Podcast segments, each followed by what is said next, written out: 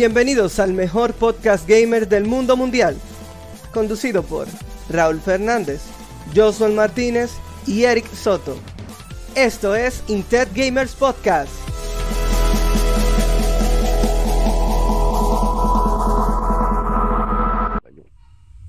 Wow. Okidoki. Bueno, señores, esto es otro, otro, otro episodio más. El episodio 9. Y vamos a hablar hoy de qué? De la consola portátil. Dígase algo ahí. Nos acompañan Raúl Fernández, Josuel Martínez y un servidor Eric Soto. Que ellos saben que esto es streaming, esto es Twitch y por eso no dicen nada cuando uno dice los nombres. Estoy llegando yo por el lado oscuro que estamos mejorando. Ya, lo traíste a tu lado. Sí, ese tipo antes estaba conmigo y siempre decía aunque sea que lo que. También te lo estoy dando al lado blanco, así que, ¿qué te digo? Es diferente, pero sí. Saludos, buenas. Entonces... ¿eh? Diferencia de, melanina. Ya, che, qué palomo bajó ahí, Raúl. Eh, déjame hacer como dice Strange y beber algo. Y no mandó a beber, no me diga, gastó los cuartos. Antes de empezar la cosa. Y ah, yo no sé por qué, porque yo hubiese eh, puesto una impresión 3D. Ya que hizo. le, bajé los precios. Raúl no comió. Raúl vimos todo algo. Raúl no trajo fría hoy. Soporto una fría realmente. Hoy suena como viernes. Ah, él ni sabía. Parece bien, sí, verdad. Esos son puntos que tú puedes intercambiar. Por ejemplo, si tú tienes 10.000, creo que... Ah, no, 15.000. Eric va a bailar un cumbión aquí en el stream.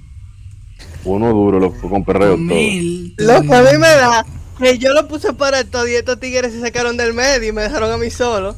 Estos ratreros. Tú lo pusiste, tú te tienes a la consecuencia. Exacto. Grande responsabilidad conllevan grandes retos con Mil te enseñamos una de las de la consolas que tenemos por ahí. Y con 500 una impresión 3D que hemos hecho yo, Raúl. Eric no puede porque las impresiones 3D de Eric son exclusivas y no se la puede enseñar a todo el mundo. Ajá, yo se lo digo. Eh, lo que yo sí creo, señores, queríamos poner, aparte de, aparte del cumbión de Eric, claro, es que deberían poner otra de, de puntos. Ya, ya, que diga que. No suelta hablando tanto. Yo Yo de, de que ahorita me acuerdo. Que, sí, loco, me formateaste, mira, tú eres como los tigres de hombre de negro. Ya está de negro, nada más falta. Entonces. Sí, qué palomo. Pero sí, realmente se me olvidó. Yo cuando me acuerdo se lo dejo saber. Eh, tú puedes. De una manera muy punto.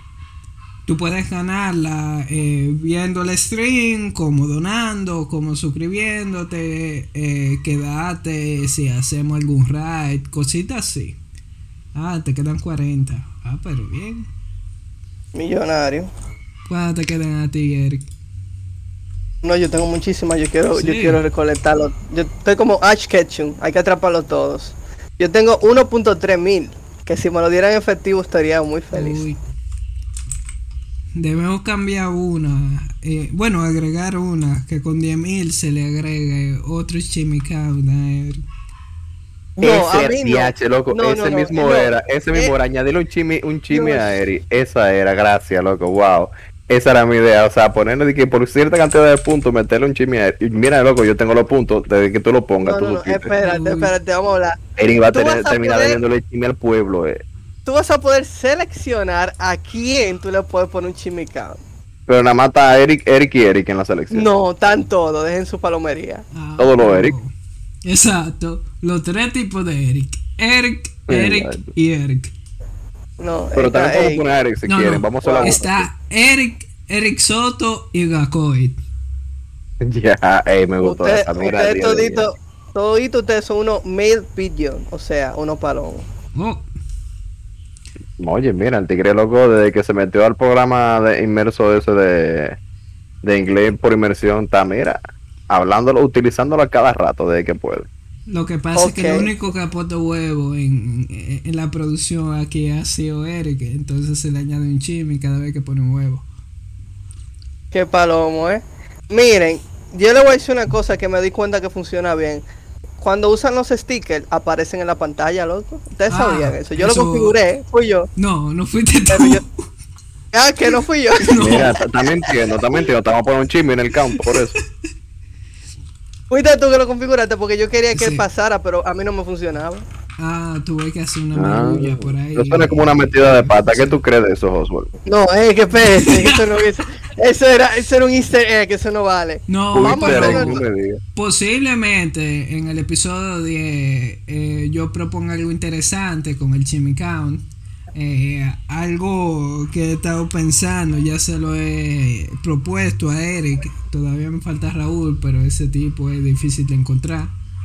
Y es, es, bien lo que estoy pensando. Ya no va a funcionar tanto porque ya decía Eric al Pokélol, entonces ya no va a ser un chimi gratis. Ok, miren lo que vamos a hacer. Vamos entonces al tema principal. No sé si antes del tema principal, que son las consolas portátiles, van a querer tocar alguna experiencia complicada que le ha sucedido en esta semana. Eso, yo tengo que decir algo sobre el videojuego que ah, ahora este tipo me indujo.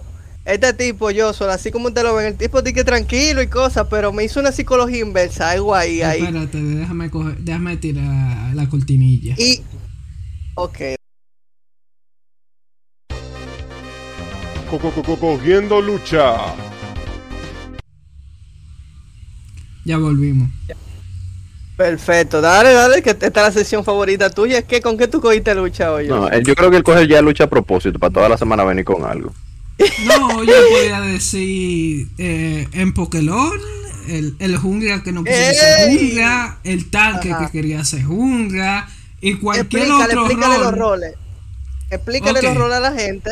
Ajá. Para los que no han jugado un MOBA, eh, hace un par de meses, casi un año, o ya un año, salió Pokémon Unite, que es un MOBA, eh, un LOL, por eso yo le digo Pokélol o League of Legends, eh, en donde tú tienes un equipo y cada Pokémon cumple un rol. Hay un Pokémon que sirve como ataque, que su rol es hacer daño. Atacar.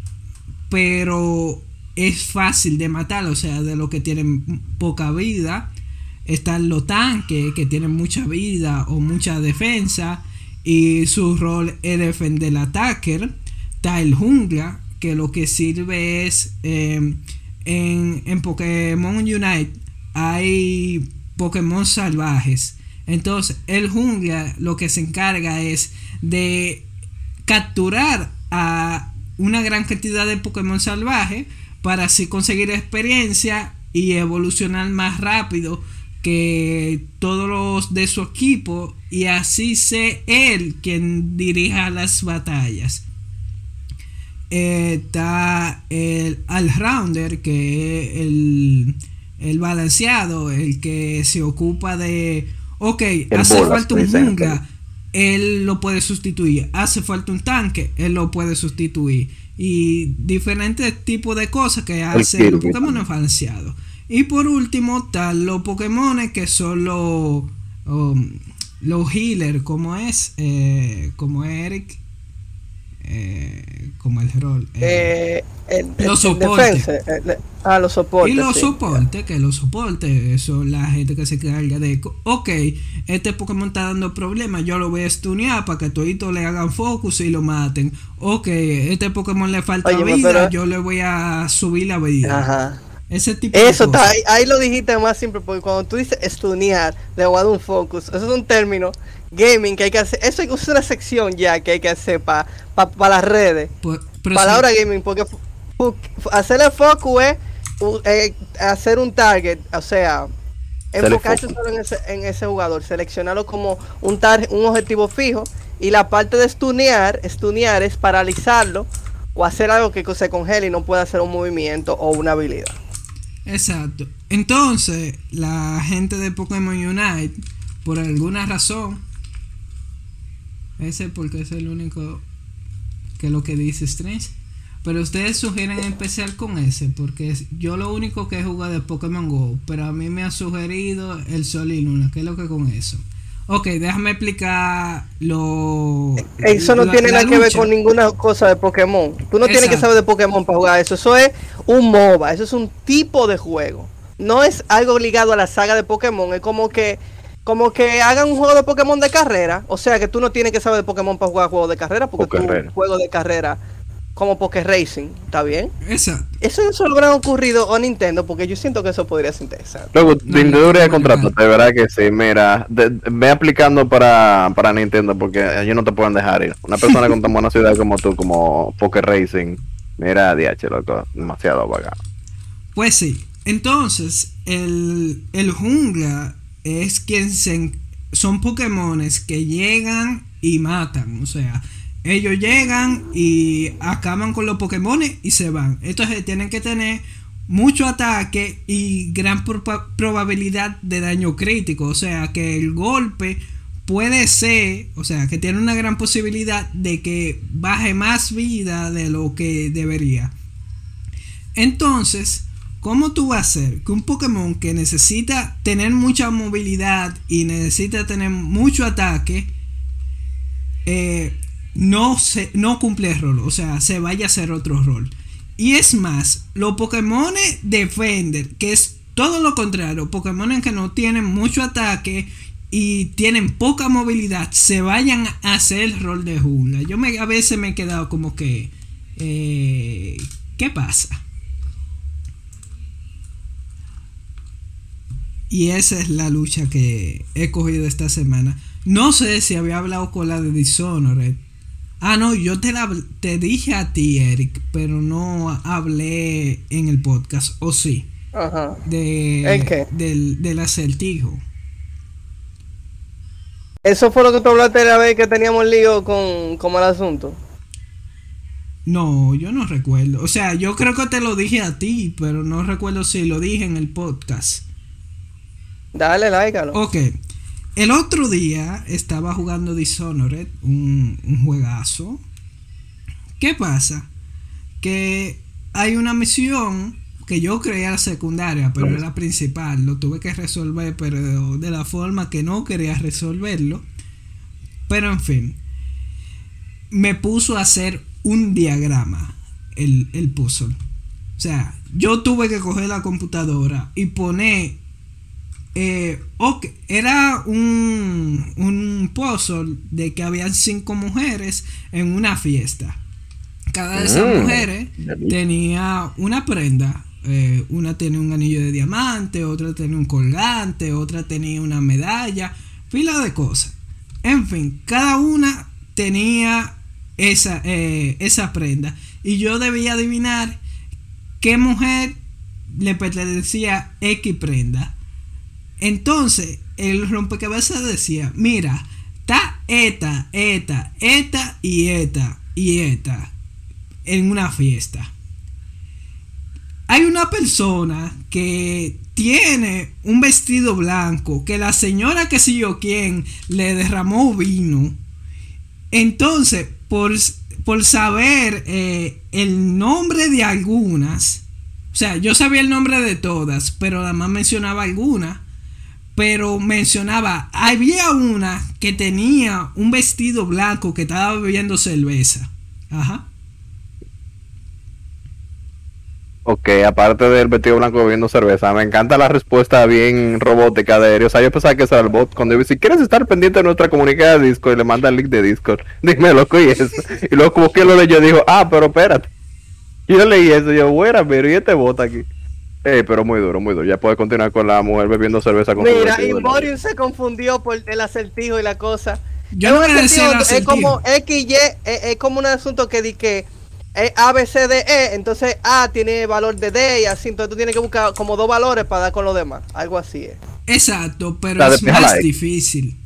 Porque en vez de tú tener X, Y y Z, tú tenías X1, Y1, Y2, X2, o sea, muchas variables. Porque había una persona que tenía un sombrero rojo y la señora que si yo quién le dijo que está manchado de vino, que la persona que tenía el vestido blanco se lo manchó, que esa persona tenía el colgante de diamante y un viaje de lo que era. Y yo me quedé como que, ¿y cómo yo voy a resolver eso? Y era la misión principal. Le he dado tiro a todo el mundo y ya resuelve fácilmente. En verdad, no. eso fue lo que tuve que hacer. Tú te Tú Oye, la violencia no, no, no, no, no fue tanto así. Lo que pasa es que había una persona que tenía la respuesta del acertijo. Yo podía resolverla. Y lo intenté. Duré tres horas intentando resolverla. Y al final me dio tres posibilidades. O sea, después de que la leí, la releí, la volví a leer, volví a calcular. Y me dio tres posibilidades diferentes. Y ninguna fue. y que ninguna la respuesta. Entonces yo dije, no, no, no, espérate. Yo voy a yo voy a hacer estas misiones que todavía me quedan. Y haciendo esas otras misiones me di cuenta, eh, vaqueando, eh, eh, brechando una conversación de que no, tal persona me dijo que tal persona que lo capturó esta otra persona tiene la respuesta. Porque era la entrada como una mansión. Entonces eh, vive un viejo que está loco. Y la persona, la, la, persona que sabía la respuesta era quien le llevaba comida, pero lo capturaron eh, vamos a decir que la iglesia de ese... No, porque el juego cambia la respuesta por tu sesión. Eso es una cosa que me gusta mucho de Dishonored. Hay muchas eh, cajas fuertes y tú tienes que buscarla porque el juego la genera en la sesión de juego. O sea, son random, lo que significa que tú nunca vas a poder tener respuesta. O sea, cada vez que tú entras a la sesión es una vaina diferente. Hay muchas respuestas. Porque yo intenté buscarla por internet y cuando leí, no, el juego genera ese rompecabezas aleatoriamente. Y ya lo eh, ya los hicieron un algoritmo para resolverlo más fácil. Claro, siempre. Mira, estos comentarios están medio palomos, son de los míos. El Imborium Official, de que yo tenía un profe que me explicaba en teoría que el pan se hace con harina y agua, y en la práctica me preguntaba cómo hace el ácido muriático. Así era ese cuento que tú estabas haciendo. Y yo, eso, hey, mira, este comentario está con fire, loco. Te están pasando, te están pasando. la gente. Pero, Joshua, óyeme. Cualquiera lo invita al programa puede estar a otro nivel de palomería realmente. Óyeme, Joshua, pero eso, esas cosas que te han pasado a ti con esos juegos está medio rara porque en verdad es como un profesor un profesor Layton eh, eh, featuring con GTA V, entonces no está de nada eso. Ah, en verdad eso no está de nada. Yo juego, juego bueno. Esa liga no da. Los juegos tuyos son raros, parecen juegos japoneses. Vamos a pasar No, mentira, espérate, espérate, yo ah. tengo una historia también, no me calle, ¿qué pasó? Oye, ve raro que Raúl salte con uno de los está cogiendo lucha, vamos a ver. No, realmente la vaina nueva que estoy jugando, que quería enseñarlo, primero simplemente para darle un poco de exposición. Porque realmente es para mí una joya de realidad virtual que no todo el mundo conoce. Y es gratis también si tú tienes un Quest o Quest 2 o incluso en Steam. Si tú tienes Steam VR o sea, un,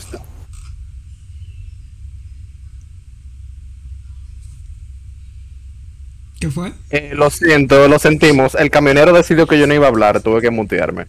Eh, lo que estaba diciendo es que realmente o sea, es, un juego que está gratis también en Steam VR y es un juego de cartas. Es como estilo eh, Magic the Gathering y ese tipo de juego de cartas, pero obviamente en realidad virtual tú puedes ver los personajes como se pelean y todo eso. Es mucho más genial.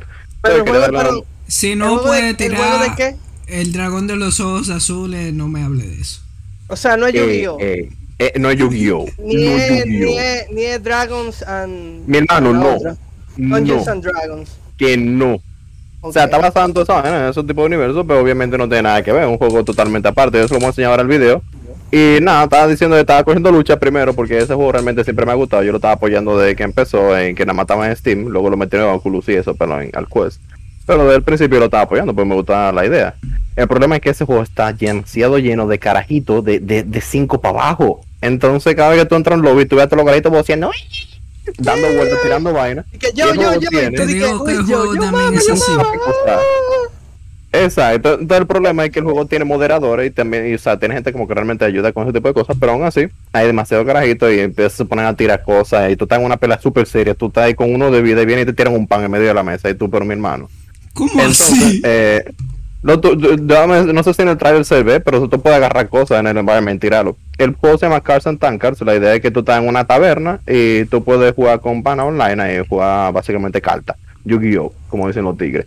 Entonces, le voy a enseñar un pequeño trailer. La otra cosa, no solamente eso, que realmente me ha gustado, que los devs saben el problema y están ahora en la próxima actualización, están esperando meter lobbies para gente adulta y lobbies para niños para separarlos. Exacto, para gente seria y lobby para niños para poderlos separar un poco. Te digo quién debe hacer eso. ¿Toda la compañía de juegos? No, él va a seguir con Pokémon. Pokémon. Y, con Rocket League también, lo que tiene que haber un modo para gente discapacitada. Y no estoy haciendo no un comentario malo, no un comentario malo. las personas capacitadas, así como tienen su parqueo, tienen que tener un modo de juego. Porque yo, yo me siento mal. yo, loco, yo he sacado tres ya de la conversación de Eric no es formal. Yo me siento mal porque usted tiene que tener su propio lobby.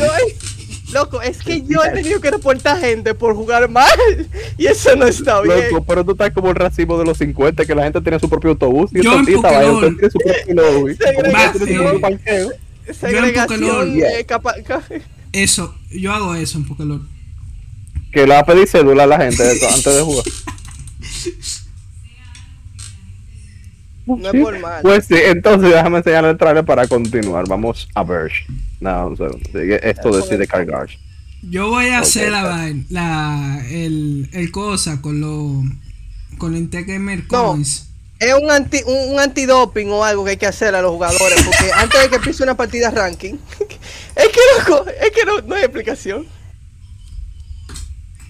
Ya ahí te puse en stream, Raúl. Miren, que yo estaba muteado que Pablo, pero yo estaba preguntando si era un conteo de cromosoma mejor. Eh, ya que yo tengo el video, se ve bien, se ve, se ve, se ve. Ok, nítido. Pues mire, ese básicamente es un trailer sencillo de cómo se ve.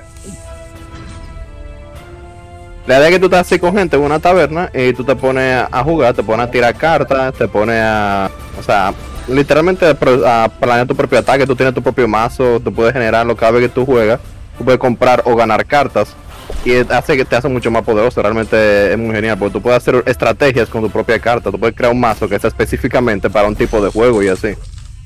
Entonces, el juego en sí lo que me gusta es que es totalmente gratis y el único eh, cosa de paying que tiene es que tiene un Season Pass donde lo único que tú ganas son cosméticos. O sea, realmente tú no necesitas pagar para poder jugar. O sea, no es un pay to win. Sino esos tipos de cosméticos ustedes ven ahí, por ejemplo, todo eso son comprados con la SEMA del juego pero eso es todo lo que se requiere. O sea, tú puedes jugar normalmente. Mira, es una, es una habitación muy caótica. Miren, si ustedes fijan, ahí se van a tirar en el piso, espada, un montón de cosas. Por eso es lo que generalmente sucede en los lobbies. El problema es cuando vienen los niños y empiezan a hacer ese tipo de cosas cuando tú estás jugando. Ese es el problema. Tú también puedes comprar una cerveza y bebértela y dárselo a una gente. Pero sí, el punto el juego realmente en sí es muy bueno, tiene mucha promesa y tiene mucho tiempo y se está desarrollando y está creciendo, cada vez crece más. Entonces me gusta mucho la premisa, pero el problema es eso, el problema son los discapacitados, como dice Eric, que tienen su propio parqueo, pero todavía no tienen su propio lobby. Entonces, esa es el, la, la escogiendo lucha de la semana mía. Y tú no puedes hacerle así, un machetazo a uno y que se le vuele la cabeza. Lo he intentado, lo he intentado. El problema es que el juego realmente a los personajes si tú no puedes hacer daño. Yo lo que que lo bloqueo. Se puede bloquear, mutear y hacerlo invisible. O sea, literalmente tú, hasta reportarlo, tú puedes hacer de todo. Yo lo que hago es que si veo un carajo y tú estás jodiendo mucho, lo pongo invisible, adiós, te me va. Ok. Hace como ya, perfecto, pero realmente. Por jugar malo, porque que, que, como un como un Snorlax jungla, o sea, ¿por qué? Va a seguir con lo de jungla. No, pero por ejemplo, a mí me, a mí me curó que el otro día yo entré a una. Perdón, yo decía que en casual yo respeto todo eso. Exacto. Mi problema es en ranking. En ranking, cuando tú entras en ranking, mira, cada cinco partidas o la primera partida que tú haces en el día tienen que hacerte como un test. A ver qué tan, tan, tan bien tú estás raciocinio. Porque hay gente que se, se entran así como. Uh", y eso no está bien. Porque te hacen perder. Realmente. Ah. Porque es normal se acepta. Pero cuando ya tú estás jugando a ranked, que tú necesitas un equipo para ganar. Porque si yo pudiera ganar yo solo, yo lo hiciera. Pero necesito un, equipo, Sí, en el juego de equipo. Oye, me, estoy armando el team. Le dije a un par de gente ahí para que le ah, caiga el juego. Yo soy. Eh, sí, eh, tira la cortinilla del juego del juego de la semana. Bueno, que ya es que hemos hablado Raúl y yo ya casi del juego de la semana y no hemos tirado la cortinilla. Eso está Tírala ahí, pues, Game of the Week. Ya, ya. Volvimos. Perfecto, señores. El juego de la Hemos volvido. Pokémon Unite, que es el Pokémon de parecido a LOL, es un MOBA. Ese, ese juego, yo, miren, le digo que ese juego que yo estoy jugando, porque yo en esta semana he estado, ¿qué yo estaba haciendo? Estudiando, este, haciendo un training para un trabajo y, haciendo diligencia y cosas, y no he podido jugar nada nuevo. Entonces, tiempo viendo en el streaming de Joshua. Ey, Apa está aquí. Saludos. Ey, Apa. hablamos, mal asunto habló bien de ti el, el, el miércoles pasado. Sí, la vida dijo que usted es muy bacano realmente. Eh, una cosa, que, que, le cambiamos el nombre al episodio a Pokélol? ¿Qué es esto, señores? No, espérate, ya está lo último que yo digo ya. Oye, mi caso es que el juego, Joshua, que si ustedes no lo siguen a Joshua, ustedes lo pueden buscar en Joshua aquí en, en, en Twitch. Él usualmente sube eso y yo lo he visto jugándolo y yo como que bueno vamos a darle apoyo vamos a verlo jugar vamos a curarnos con Joshua. Pero no es que yo ni que no me animé como que no sé como que me llamó la atención cómo se veían los personajes porque la última vez que me metí él no estaba jugando per se estaba en el lobby y como que me llamó esa estética y dije wow pero el juego se ve bonito esa estética estética Eric ponen uñas y pestañas no no eso es Black Desert eh, es otro tema, no vemos eso ahora que me emociona. el, caso es, que el asunto va con esto. Ese loco está picando un duro, sí. El asunto es que Joshua, que lo está enseñando ahí, me di, yo le dije, oye, me loco, estoy jugando el juego. Y me dijo, eh, que te voy a dar un tutorial. Ah, y me metí el juego y el juego es súper adictivo, el juego es súper genial. Y yo me di cuenta de que si uno tiene un equipo, es más divertido, porque hasta ahora somos Joshua y yo. Pero si vienen un par de gente que uno conozca, que uno le puede dar eh, su respectiva llamada de atención, si se ponen a lo que no. uno se organiza y se juega eh, heavy. Yo soy yo. Sigue siendo no. Oh, yo, tú. Yo soy yo, güey, mira, espérate, ¿cuánto yo soy O sea, yo Solvers. O sea, el coro somos Eric, yo y Angélica, que posiblemente juegue hoy con nosotros. Y, y, y posiblemente eh, Project Project GF, que yo creo que se cambió el nombre, también se involucre. Yo nunca he jugado un MOBA, es yo nunca he un LOL sumamente simple. Y eso es lo bueno. Que tú no tienes que esperar 40 minutos para que se acabe un partido, porque dura 10 minutos nada más cada partida. Nunca había jugado MOBA y nunca me habían llamado la atención, pero este me gustó, me gustó, en verdad me gustó. O sea, tú no tienes que joder mucho de que Estoy pensando hasta comprar el pase de batalla. Ah, yo soy no el pase de batalla que hay que comprar, hay que comprar la membresía del, del Poké Club. cuando tú eres ah, miembro de, cuando tú eres miembro del club de Pokélol, ellos te dan 40 puntos de eso de lo que valen de lo de verdad. 40 puntos diarios más un reguero de disparate. Entonces, con esos 40 puntos diarios, esos son 10 dólares al mes, tú te va, tú siempre vas a tener dinero para comprar el pase. Ah, pero bien. Pues sí, apa, sí es un LOL súper simplificado, pero súper simplificado. Incluso tiene nada más dos carriles en vez de tres. La jungla es mucho más pequeña, pero cada partida no es el que derribe el nexo contrario, sino que solamente son 10 minutos. En 10 minutos tú tienes que hacer toda la vaina. Entonces, en los últimos dos minutos, ahí es que se vuelve la cosa difícil. Porque si tú estás ganando, aparece un Zapdos, que es eh, un game changer. Eso, si el equipo contrario le ganó, eh, lo, mató, ya, perdiste. Básicamente, sí. aunque tú estuvieras ganando con todos los puntos del mundo, tú básicamente perdiste. A menos que tu equipo se coordine bien y pueda matar el equipo contrario antes que anote los puntos. Pero yo lo estoy jugando en celular y yo suené en el Switch. Y, ey, pero mira, esos son los iconos, míralo ahí. Eso de Pokémon. Ey, un hombre poderoso, eh, mira, los iconos. Pero, vamos al. Al, tema, principal. al tema de la semana: las consolas portátiles. Ah, ¿Cómo olvidar mi primera consola portátil? Eh, ¿Jugaba Pokémon en ella? No, eh, eh, bueno, no Pokémon, pero Pokémon. Eh, una pregunta, yo por lo que estoy viendo lo de Pokémon realmente es como Batman, ahí todo empieza con Poké, Poké, ¿qué fue lo que tú dijiste ahorita? Poké pase, para que pose de droga. El Poké El Poké Club, el Poké Club, sí, eso era pila para borrar, realmente. O sea, No, ahí pero Batman-. Batman, ba, ba, ba- Batman. Baticueva, baticarro, baticinturón. Exacto. Ok, Batimóvil, bueno, no Baticarro. No, pero en serio, con eso de la consola, yo siempre, Bativehículo de cuatro ruedas. yo primero tuve, antes de, de- el, primero fue el, Game Boy, el primero fue el Game Boy SP, después que el Game Boy SP yo lo dañé, se me dañó, eh, porque tengo que que tú lo como- vayas de este año, realmente Porque eso suele el- pasar. Casi El siempre. problema no fue el agua, el problema del agua, el- el- no, él no se dañó con el agua. ¿Cómo él se dañó? Miren qué pasó. Yo estaba jugando Crash Bandicoot y yo soy una persona obsesionada con pasar los mundos al 100% en, ba- en Crash Bandicoot. Era el único Crash Bandicoot que yo había jugado en mi vida, pero un juego de plataforma. Y yo en ese tiempo tenía una obsesión con los juegos de plataforma de que todo lo que yo tenía lo tenía 100%. Por ejemplo, yo finalicé el Mario vs. Donkey Kong de Game Boy Advance, que yo lo jugué en Game Boy SP, y lo finalicé 100%.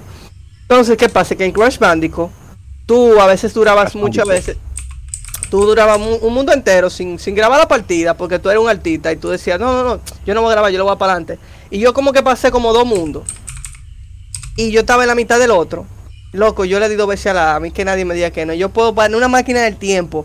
Yo le di dos veces a la A, al botón A de saltar. Crash dijo, no voy a saltar dos veces, yo voy a saltar una vez y me voy a morir. Y él se mató y no había más vida. Y me mandaron para dos mundos, dos mundos para atrás. Y yo me que eso. Yo hice así, cogí, cogí el Nintendo y y yo estaba en un sofá. Y en el sofá, yo le di para abajo ese Nintendo, al, al- Game Boy SP. Y óyeme, en un sofá. Y yo le di tan duro con el, al- al- con el sofá y el Nintendo que el Nintendo hizo impacto con la, la tabla, la, el, el- la, la- los, los palos de madera que tienen de base. Nuevo misil de Norcorea, marca Nintendo. loco. Y el Nintendo dijo, no, espérate, con la concha así, pero con la madera. Y se fuñó el. Nintendo, man. Después de ahí, un Game Boy Color que me regalaron y más, más ni Y nunca. te regalaron uno después de eso. No, no, pero me lo, no fue un familiar, fue un amigo, un amigo mío que me dijo, yo no, eso no me sirve, no, toma no te eso. conocía la historia del sillón. No, ese, ese Game Boy Color yo no sé dónde está, yo creo que me perdió. Pero después del Game Boy Color ya fue el Nintendo 3DS, que ustedes ya saben que me lo regaló un amigo mío. Y nada, más nada, ya. Entonces, sigo yo. Eh, mi primera consola portátil fue. ¿Ustedes se acuerdan de esos Atari que tenían como nove- no- 9000 juegos? Que eran 100 lo mismo, pero diferente. De eso de Sí, que sí, sí. Atari. Eran fa- fake, eran chinos. Yo tuve como 20 de eso. Y no me saltaba ¿Qué de tener más.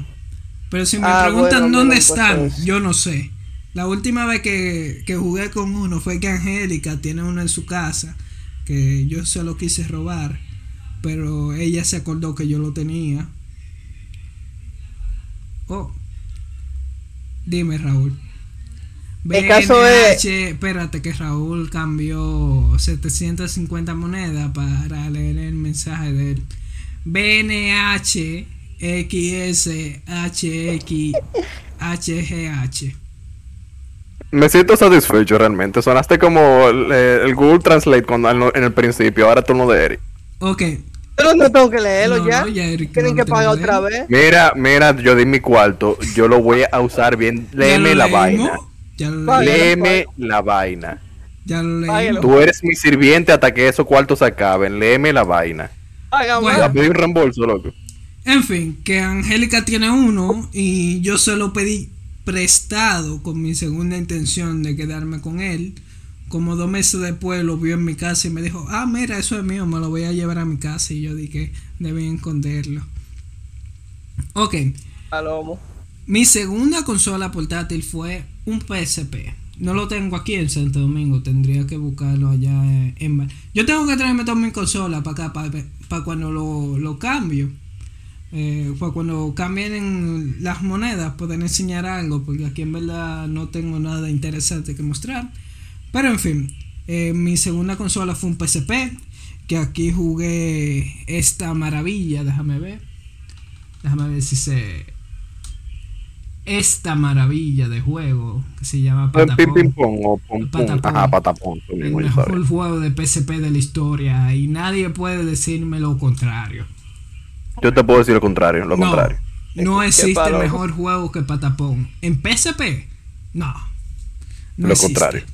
Pues sí, como en PSP pues sí, la era, nivel 3 tengo ahora. Era, ¿cómo fue que yo dije? La vez pasada eh, era, eh, ¿cómo es que es la vaina que se le dan a los desarrolladores? Ah, un kit de desarrollo. Yo podía ah. tener muchos juegos sin tener que, que pasar por caja, porque como yo tenía mi kit de desarrollo, yo podía hacer eso. Mi segunda consola, bueno, mi tercera ya esta vez, fue esta no es porque la tercera me la robaron. Esta sería mi cuarta, pero fue un 3DS. También una consola kit de Que tenga un pasando lucha la semana que viene. Pero yo lo conté el día que. Yo no conté la vez que me hicieron. No, te dije que te robaba esa para la semana que viene. no le conté la vez que me hicieron un dobletazo con, con dos consolas mías y. Fuckity. Bueno, un tripletazo, un tripletazo porque le rompieron la ventana al carro de mi papá. ¿Qué te conté? O yo creo que tú, yo no sé si tú lo contaste en el programa, pero yo sé que tú no lo contaste a nosotros, aquí en, Discord. No si fue en el programa. Bueno, lo cuento en el próximo Cogiendo Lucha de la semana que viene. En fin, mi tercera, mi tercera consola portátil fue de 3DS. Bueno, aquel 3DS y este sería básicamente la quinta. Como saben, eh, kit de desarrollo siempre, con muchos juegos geniales, obtenido de manera legal. Y mi Sí. Sin robarte el internet. Eh, ah, mira, disculpa, pero tú estás hablando aquí. mejor que Patapau. En PlayStation All Star Battle Royale se demostró que los patapones le pueden ganar a Hades. Entonces, patapón es mayor que God of War. En fin, y todo terminando por mi consola. Bueno, esta no es tan portátil porque es híbrida. Pero en fin, esta es mi última consola portátil. Ah, oye, eh, tú entonces que tú tienes unos uno, uno datos curiosos hasta de, cosas rarísimas y de consolas rarísimas. No, realmente me estoy curando aquí porque Saroso no está dando muchas consolas realmente, pero muchos juegos realmente de PSP que son unas grasas de las grasas que se rebalan. El God of War, una mera, una melma, como dicen por la calle. Ratchet and Clank, claro, Metal Gear Solid, Fantasy Star nunca lo he jugado, Peace Walker tampoco. Pero realmente, ¿qué te digo? Yo apoyo a nuestro señor aquí Saroso.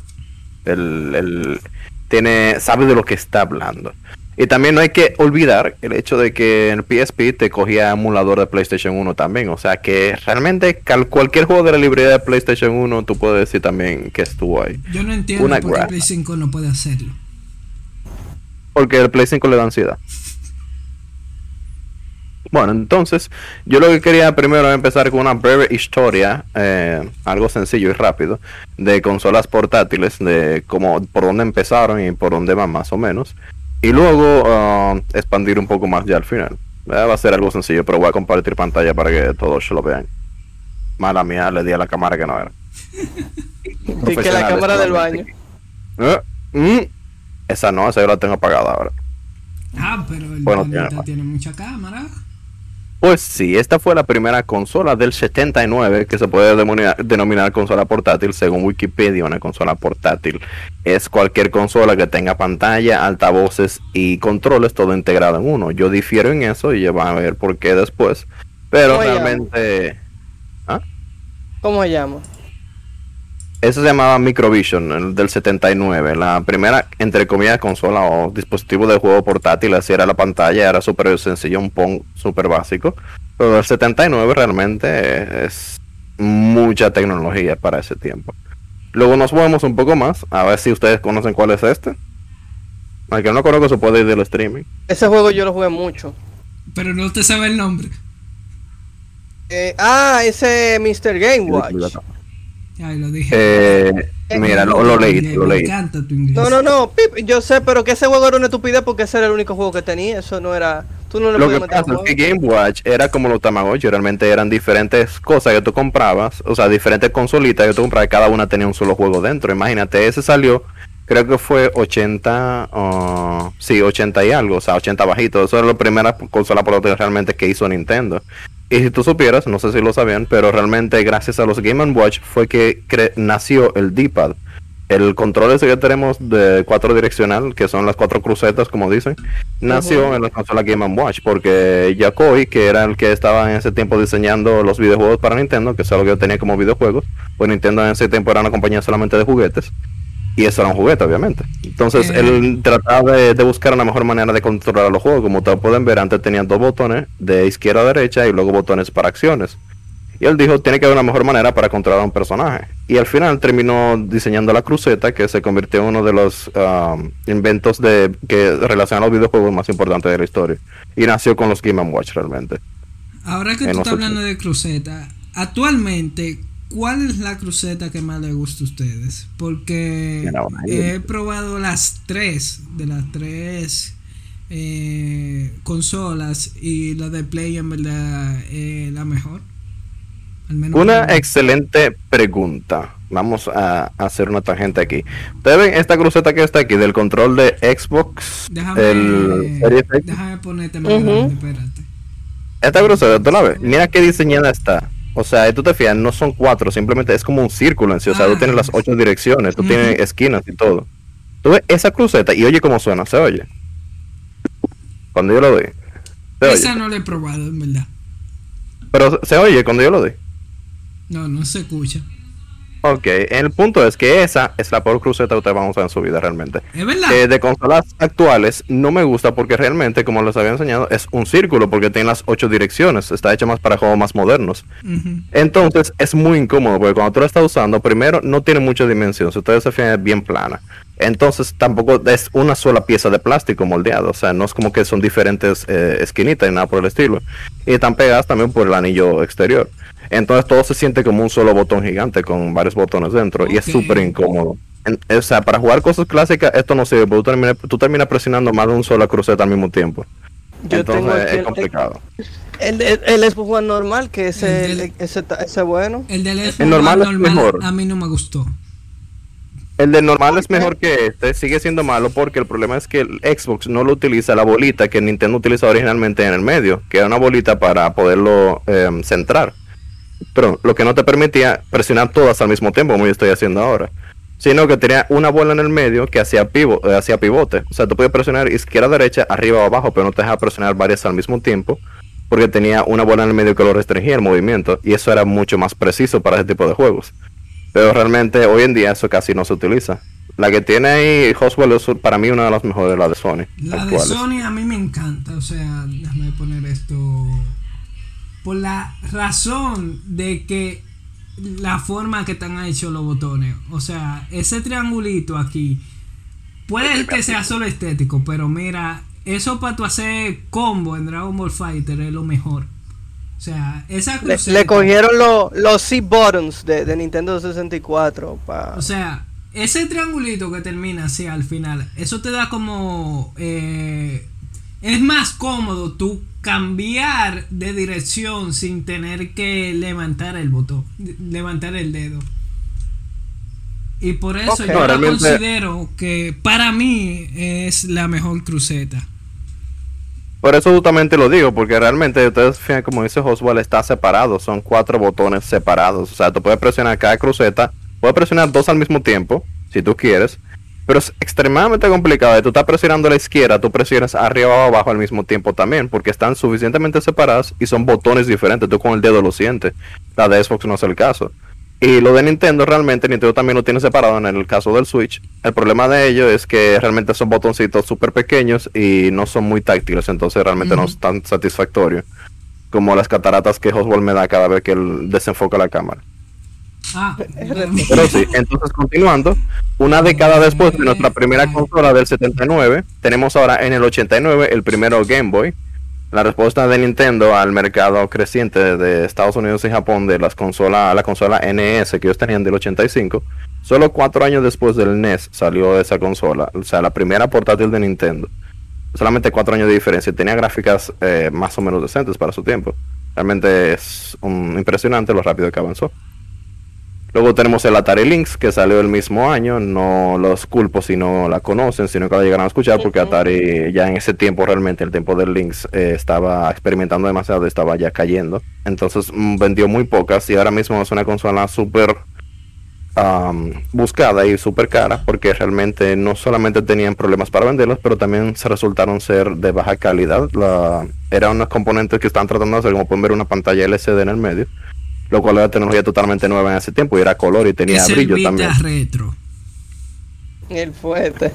El problema es que esa consola estaba tan engineer, o déjame ver cómo se dice en español, estaba tan ingenierizada que realmente terminaba fallando mucho y ahora mismo se encuentran muy pocas que todavía funcionan. Entonces, no solamente son carísimas, pues se vendieron pocas y hubieran pocos juegos para ellas, pero también tenemos el problema de que se dañan de tu mirarla, entonces, que te digo menos todavía. Eh, cuando Raúl llega al Vita, te voy a explicar por qué yo dije que es el Vita Retro cuando él mostró la pantalla. Antes de tu seguir, eh, para terminar el asunto del D-pad, APA mencionó que también Sony lo que tiene es la posición. Y en verdad sí, Sony es el único que se ha mantenido con la posición del D-pad original. Y simplemente puso las, las palancas, los joysticks más para abajo.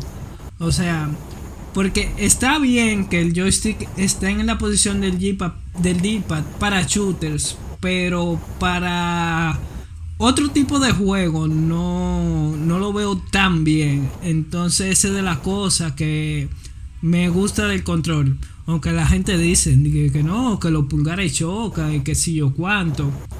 Pero a mí nunca me ha pasado eso. Exacto, lo que es usual es esto. Si ustedes se fijan, esto es una comparación del primer control de Sony Ok, gracias a Dios. Eh, bueno, el punto es que el primer control de Sony es este y esto fue PlayStation 3 ya. O sea, era PlayStation 3. Como ustedes fijan, siempre dejaron las crucetas en el mismo lugar. E incluso, como decíamos, no solamente en la posición, pero también la separación. O sea, no están todas juntas, nunca han estado juntas. Y eso lo hace mucho más especial. Lo que tiene Sony en este caso, ahora que tú lo mencionas, Oswald, que qué bueno que lo mencionas, es el hecho de que si nosotros nos ponemos a pensar, cuando se creó el primer control de PlayStation, el de PlayStation 1, en ese tiempo todavía no existían los joysticks y no se sabía lo que era movimiento en un espacio 3D. Entonces, ese control fue específicamente diseñado para ese tipo de juegos, juegos retro. Y Sony nunca ha cambiado la fórmula. Entonces, por eso es que podemos decir que es como, entre comillas, el, perfecto, o sea, el, diseño perfecto. Claramente desde el principio fue diseñado para ser de esa manera y nunca han cambiado la fórmula drásticamente. Entonces, por eso sigue sintiéndose igual de bien. Claramente no fue diseñado para juegos modernos y nunca se ha cambiado. Pero sí, entonces ya continuando aquí con el Game Gear, eso ya noventas. Esa consola sí llegó a ser muy popular, pero mucho más popular en lugares como Canadá y Europa realmente que Estados Unidos, donde llegó a ser bien popular, pero obviamente no tanto como el Game Boy. En, Europa... fue durísimo y esa era realmente mejor que el Game Boy. Era más potente, pero tenía un problema. Ocho pilas. No, no, no ocho pilas, no. Ocho pilas que se bebían dos horas, como mucho.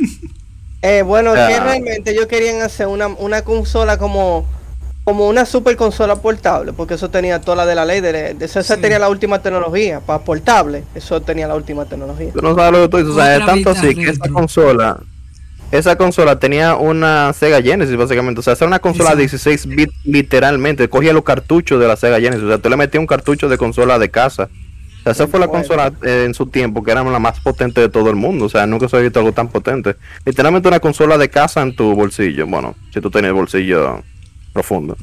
Pero sí. O sea, tú te puedes llevar tu propio juego. no el bolsillo para que quepa la, la, consola, sino también el bolsillo para los cuartos de comprar la pila. Literal, lo cuartos la pila. La pila es el cargador de pared también. Esa no cogían la rayo back de esa amarilla con azul que vendían en los colmados. Eso no cogía esa, pila que uno compraba. Esa pila que uno la majaba y la, la, la majaba y después la ponía en el freezer para que se descargara un chingo. espérate, hizo truco. Uno, truco de la nada. Yo lo hice. Majala no, pero meterle en la nevera sí. Meterle en la nevera y majala. Claro que sí, las dos cosas. ¿Cómo tú la majabas? Espérate, yo tengo, una piedra. No, no, no, con los dientes. Tú lo majabas, tú lo majabas con una piedra o algo para que funcionara mejor, ¿verdad? Se caiga un ching. Y dijeron que nosotros evolucionamos de los monos después de eso. loco. O sea, tú, tú cogías una piedra y la majas con una piedra. Loco, yo no lo hacía yo, pero yo sé que lo hacía ah, Tenía alguien que te majaba la pila, ok. Tú tenías un majador de pila designado. Mira, yo la metí en el freezer, me la maja, por favor. ¿Cómo así? Ay, Dios mío. Yo no quiero el pobre inversor de tu casa. Espérate, y después, porque lo del freezer, después mejoró, porque después no era meter en el freezer, había que meter en el freezer envuelta en aluminio. Ah, ya todo tiene sentido. Sí, lo que pasa es que el aluminio, cuando se congela, tú sabes, genera electrones que la, que la batería absorbe, pero solamente externamente. Ahora, cuando tú le das una piedra, esos, esos, electrones entran en la, en la pila y se convierten en carga extra. Oye, si los ingenieros supieran la cosa que uno hacía aquí y en el campo, mira, se decepcionan pila y dejan de, dejan de ser de ingeniero los carros de Tesla deberían de contratar. O sea, Elon Musk debería buscarte para cuando alguien se quede en la calle decirle, mira, búscame un freezer y un, y un martillo. Vamos a bajar el carro de este tigre para que se le cargue otra vez. Loco, funciona eh, Sistema de conservación de energía. No, la energía no se crea ni se transforma, se, se, se destruye en este caso. se maja. Se, se maja como una piedra. Extrayendo energía de piedra. Pero sí, eso fue la Game Gear en su tiempo, una consola súper revolucionaria, pero tenía el problema de que si tú podías jugar más de dos horas, tú tenías suerte. Luego tenemos esta que salió al mismo, en la misma época, 80, medio, mediados de los 80, que era literalmente una NEC. Eh, es una consola realmente se vio más en, en Europa, mucho más en, en bueno, y también en, en Japón, la TurboGrafx 16. Era lo mismo básicamente que la que acabamos de ver. Una consola de casa, pero versión portátil. Incluso parece una televisión de esa japonesa que uno ve ahora, que son como unos radio televisión que tienen pila y tienen una antena. Pues realmente esa era la idea. El mercado japonés está acostumbrado a ese tipo de cosas. Yo nunca había visto de que una consola con una pantalla. Entonces yo tenía como que más o menos decir, ah, sí, esto es un, un diseño que ellos conocen. Para no ser algo tan raro. Pero realmente fue una consola bien revolucionaria en su mercado cuando salió. El problema es que obviamente no vendió mucho tampoco y dejó de existir. Ya después de eso la compañía que lo hacía, la TurboGrafx, dejó de existir y bye bye. Tenemos la Sega Genesis Nomad. Es la versión mejorada de la que acabamos de ver ahorita de Sega. Es básicamente la misma, pero con los botones del, del, pad de Genesis, que tenía los seis botones, o sea, para juegos de pelea, como Street Fighter y cosas así, y tenía un D-pad entre comillas mejorado, pero eso se ve horrible. Y realmente siento, según lo que veo de la foto, que la ergonomía eh, no pudo haber sido peor realmente. Realmente. O sea, la Algo que no había mencionado. En ese tiempo no importaba, lo, que importaba era que se viera rara. Exacto, lo que importaba es que fuera como futurista y tú decir que tú tienes una consola portátil para el mercado. O sea, en ese tiempo estaba la guerra de la consola en su tiempo más fuerte y con muchas compañías vivieron y murieron ahí. Entonces, la idea era tú decir, yo tengo algo revolucionario que va a vender. Perdón, y esa era la pelea de los números. Todavía estamos con 16, como en este caso, 16 bits, 8 bits y cosas así. Pero todavía estamos en plena guerra de números. El punto es que aquí en el caso de la... ¿Ah? No, que ahora estamos en la guerra de los teraflops. Sí, bueno, ni tanto. Yo diría más la guerra de eh, ray tracing. ahora eso es lo que se habla realmente. Yo tengo ray tracing y el mío es más bacano. El, los FPS, básicamente, también. Pero eh, en este, lo que más me gusta de este tipo de consola, que es algo que yo siento que deberían de tratar de implementar más seguido en consolas más modernas como el Switch, es que si ustedes se fijan, todas tenían puertos extraños. No solamente tenían puertos para audífono y para cargar, sino que también tenían puertos para tú conectar el control que utilizaba la consola de casa en la que estaba basada. Por ejemplo, la Sega Genesis Nomad tenía un puerto aquí arriba para tú poder conectar un segundo control y jugar tu player en esta micro pantallita con un control de Sega Genesis original. O sea, tú puedes conectar los controles de tu consola de casa e incluso tenía salida de video para tú conectar una televisión. O sea, literalmente es una consola versión portátil, o sea, una consola de casa con todas las funcionalidades, pero versión portátil. Por eso fue que fueron tan revolucionarios. Pues la idea de los padres, o sea, la venta para los padres de este tipo de consola es que era la idea de que tú no quieres comprarle, tú no sabes comprarle esta Navidad a tu hijo.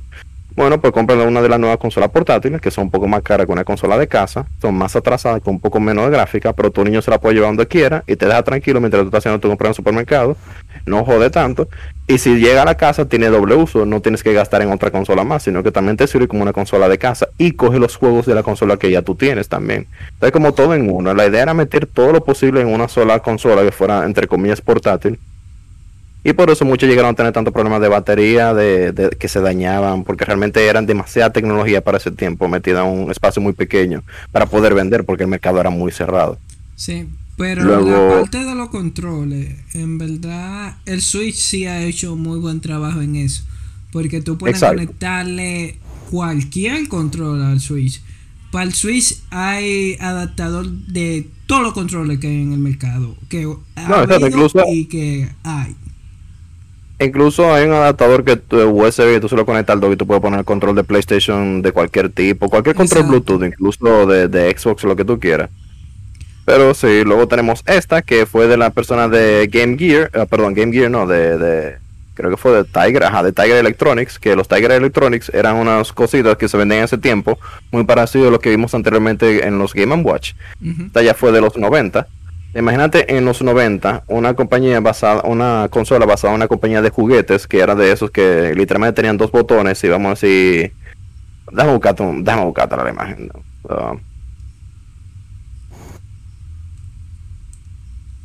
Porque yo sé que muchos de ustedes lo han visto. Mira, esto, ese tipo de consola. Que era literalmente una, un fondo de cartón. Un fondo de cartón que tiene líneas pixeladas por arriba. O sea, el fondo era dibujado eh, por un cartón. O sea, el background nunca cambiaba. Y tú le podías el Literalmente, tú le sacabas eso como un cartoncito, como lo, como habíamos dicho anteriormente, los Tamagotchi. Y lo que hacía arriba era que ponía unas gráficas súper sencillas, súper simples, que eran una, una gráfica de una pantalla LCD, literalmente un cristal negro. Y eso era todo lo que hacía. Entonces, esta compañía que tenía todo esto, tenía el mercado lleno de ese tipo de cosas, todo, ellos tenían la IP de todos, Spider-Man, todo lo que salía, Power Rangers, de todo, todo lo que existió llegó a tener un juego de Tiger en su tiempo. Literalmente, hasta Sonic y Mario llegó a tener un juego en ese tipo de consola. Entonces ellos dijeron, bueno, vamos a, capitalizar en esto. Son consolas de 25 o 30 dólares que tú juegas dos veces y te harta, porque realmente no dura más de dos minutos. Que los niños incluso en el colegio lo que hacían era que te la cambiaban. Entonces si yo tengo este juego de Tiger y yo no lo he jugado, te lo cambio por el mío. Entonces dijeron, vamos a tratar de capitalizar el mercado y sacaron la primera consola touch portátil de, la existencia. O sea, usted ve, es un palito que ustedes sacaban y es una pantalla touch resistiva como la del 3D en blanco y negro y tenía uh, cosas de PDA, se conectaba al internet. Esa era una consola que tú podías descargar juegos del internet. No, o sea, era más o menos como PDA. El problema es que costaba mucho dinero, tenía pantalla monocromática, los juegos no servían y realmente era muy medio complicado de utilizar.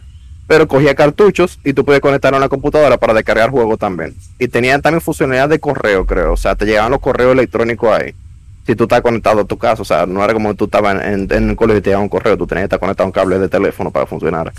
Pero como quiera, mucha tecnología en un solo espacio. El, problema es que realmente no vendió. Exacto, no vendió mucho porque realmente tenía las IP, pero ¿qué te digo? La consola en sí era demasiada cosa en una y una consola no era de las mejores que hacía. Entonces no, no duró mucho en el mercado. Luego tenemos la Neo Geo Pocket, es básicamente me gusta, me, gusta me gusta el joystick. el joystick está genial. Yo, yo no estoy seguro, no, no, no, sé, pero creo que esta debería ser la primera consola portátil con un joystick realmente. O sea, un joystick full de full size, por ese fin incluso es full size. Lo que pasa es que está dentro de un hoyo, o sea, está hecho para que no, no ocupe tanto espacio. pero básicamente, exacto, básicamente una consola Neo Geo de SNK, pero de bolsillo, lo mismo que habíamos hablado anteriormente, una consola de, de Neo Geo, Metal Slug. Exacto, Metal Slug y ese tipo de cosas. Básicamente, muchos juegos clásicos, una consolita portátil, muy cool. Y realmente me gusta mucho también el diseño, algo muy raro para consolas de ese tiempo. Esta se, se enfoca más en el diseño que en otra cosa. Te parece como si fuera casi fibra de carbono, algo parecido. Ajá, eso fue lo que es yo muy, muy moderno. Y muy bien. Se acerca mucho a las consolas actuales también. Se acerca mucho a las consolas actuales, tiene toda la razón. O sea, eso es lo que me, sorprendió tanto cuando la vi. un PSP, nada más se llevan dos botones. Literalmente. O más de dos, pero sí, literalmente eso parece un PSP, con una pantalla incluso más grande, al menos verticalmente, porque horizontal el PSP le lleva más. O creo que sería la misma resolución vertical, pero horizontal diferente. Ah, el punto es que, aunque ustedes no saben cuál es esta, ya del 2004, 2003. Muy dura, y era muy fácil también de tener en la mano. Yo nunca sí, realmente la, ergonomía de esta consola fue excelente. la Game Boy era más cómoda que el Game Boy SP. Tenía un pana que tenía esa Game Boy, mira, esa Game Boy. No, no, no, pero tú tienes que buscar. Porque esto es algo que yo, yo no sé, esto es algo como muy de los 90. Eh, que el asunto en, en, los 90 hubo una popularidad con que los, los case de, los, de las consolas fueran transparentes. Sí. Loco, tú tienes que buscar esa misma, ese Game Boy, pero transparente. Había en transparente blanco y había en transparente de colores. Había verde atómico, ese mismo morado atómico. era lindo, lindo. Mira, el Pokémon. Eh, eh, eh, ah, pues mencionó que él llegó al tener el Game Boy Color amarillo, que era la edición de Pikachu, loco. Qué lindo era ese amarillo, un amarillo. Uh. Un amarillo no, un amarillo. Uh. No, y esa Game Boy, había una Game Boy también que era transparente. Y, y eso me encantó. Sí, sí. Ok, entonces continuando, tenemos ya básicamente en el mismo año la Nokia Engage. Me imagino que ustedes saben más o menos cuál era este. Sí. Dios mío. Básicamente fue el primer crossover entre un teléfono y una consola. Espera, ese es el Sony, el Sony Xperia. No, no, no, ese no es el Xperia Play. el Xperia Play le da 20.000 patas a ese disparate. Realmente, pues yo, sabía que había, había, habido, había habido un Ah, eso vamos, eso vamos. Yo tuve dos. ¿De esa? No, no, de esa no, Xperia Play. Ah, ya, mi hermano, no me asuste así, pues mira, iba a tragártelo. Bueno, pues sí, el Nokia Engage realmente fue la, la, la, visión de Nokia de un futuro en el que, el futuro que tenemos hoy en día, en el que la tecnología de los teléfonos ha avanzado tanto que realmente la gente juega más en su teléfono que en una consola de casa, lo cual es el caso de hoy. Pero en ese tiempo todavía estaba empezando el mercado. Lo que se hacía más era que Nokia, como todos sabemos, era la compañía en su tiempo, en su auge de 2000 y pico, este era 2004 ya. Tenía eh, básicamente el mercado de, teléfonos capitalizado totalmente. Yo tenía más de 80% del mercado de Estados Unidos de teléfonos que se compraban y se vendían eran Nokia. O sea, Nokia literalmente todo el mundo tenía Nokia, todo el mundo quería tener un Nokia. Este era el iPhone de ese tiempo. Y realmente ellos dijeron, bueno, vamos a ver, porque los, los juegos que nosotros tenemos de teléfono, ellos tienen un servicio de suscripción, o de, al menos de mensajería y también de computadora, tú puedes descargar los juegos en su sistema operativo basado en Java y tú podías correrlo directamente, el juego de Snake y todo eso, pero juegos más avanzados también. Entonces ellos decidieron, vamos a hacer una, un teléfono consola, a ver qué sale. Y estuvieron una genial y hermosa idea de terminar sacando un teléfono, esto es un celular, donde el micrófono y el, altavoz estaban de este lado. Literalmente, eso le decían el teléfono taco. Porque para tú hablar, el altavoz estaba aquí y el micrófono estaba aquí. Tú tenías que ponértelo de lado así, esa forma horrible que tiene, como fuera un taco del lado de tu cabeza para poder hablar. Que ponértelo básicamente así. Exacto. Wow. Exacto, justamente así. Con las orillas del, para las personas que no estén escuchando solamente. Exacto, la pantalla era pequeña la orilla lateral el filo del dispositivo. el filo, lo que, óyeme, para que sí, porque ahorita viene la gente del podcast decir, ah, pero ellos creen que nosotros somos intérpretes. Pero no, pero estamos bien. Intérprete. No, míralo ahí, míralo ahí. Mira cómo se veía de ridículo, mira. En su tiempo la gente ridiculizándolo, en el tiempo de, la consola o del teléfono. O sea, la gente lo ridiculizaba porque es que no tenías, mira, eso, mira cómo se ve, así de ridículo tú te veías hablando en ese, teléfono. El problema que tenían también no era solo eso, era el hecho de que tan ridículo, oh Dios, tan, ridículo, tan ridículo, como hablar con el con el Game Watch. Digo, con el Game Watch, con el, con el Watch, con, con el Smart, con el, con el Smartwatch sin audífono. No, no, no. no. Lo mejor no es eso, lo mejor es eso. Lo, mejor del caso es que este teléfono cogía cartuchos, los juegos se vendían en cartuchos. Y tenían IP muy buenas cuando salió. O sea, el teléfono realmente tiene unas gráficas impresionantes para su tiempo. Tenía un juego de PlayStation 1 de, Tommy, de Tony Hawk. O sea, versiones para Engage, que eran portables, obviamente.